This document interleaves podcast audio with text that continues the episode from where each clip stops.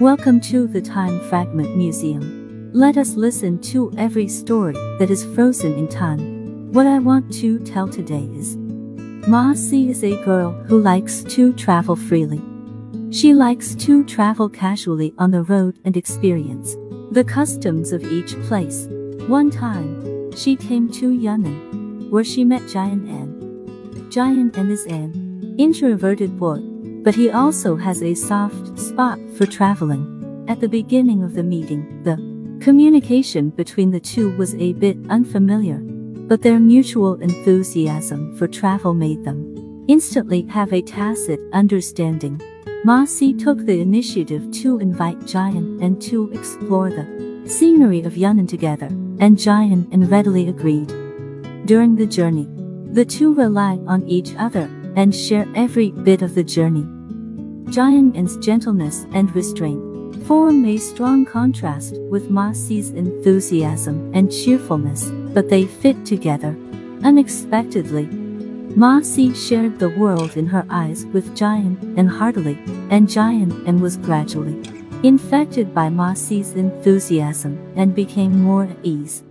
The two chatted and chatted all the way. The distance between each other was unknowingly shortened, and the hearts gradually approached. However, Jian An had to go back to work on time, which made Ma Si very sad. Before leaving, Ma Si gave his most precious camera to Jian An, hoping that he could continue to record the details of the trip.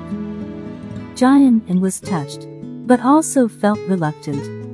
He summoned up the courage to confess his love to Si sincerely. The two hugged and kissed each other on their last night in Yunnan. When Ma Si returned home, he turned on the computer, and the first email was already waiting there from Jian An. Jian An said that he has started a new journey. This time the destination is Tibet. Ma Si looked at the mail, and tears flowed down uncontrollably. She began to miss the days when she was with Jian An. The two people wandered around and chatted. She began to look through the photos taken by the two together in Yunnan, and each photo recorded so many beautiful moments between them.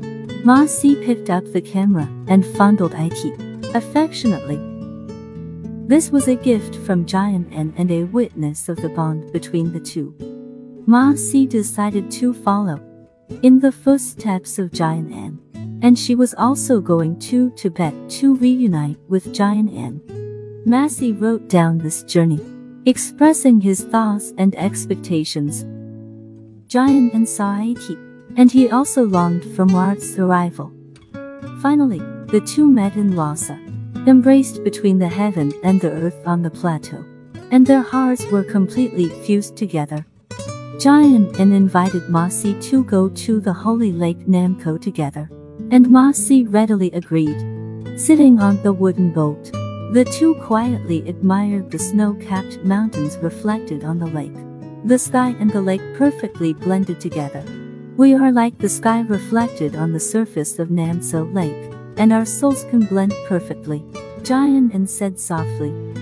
Ma Si turned his head, looked into Jian An's eyes, nodded. The two kissed gently, and the boat drifted slowly on the lake.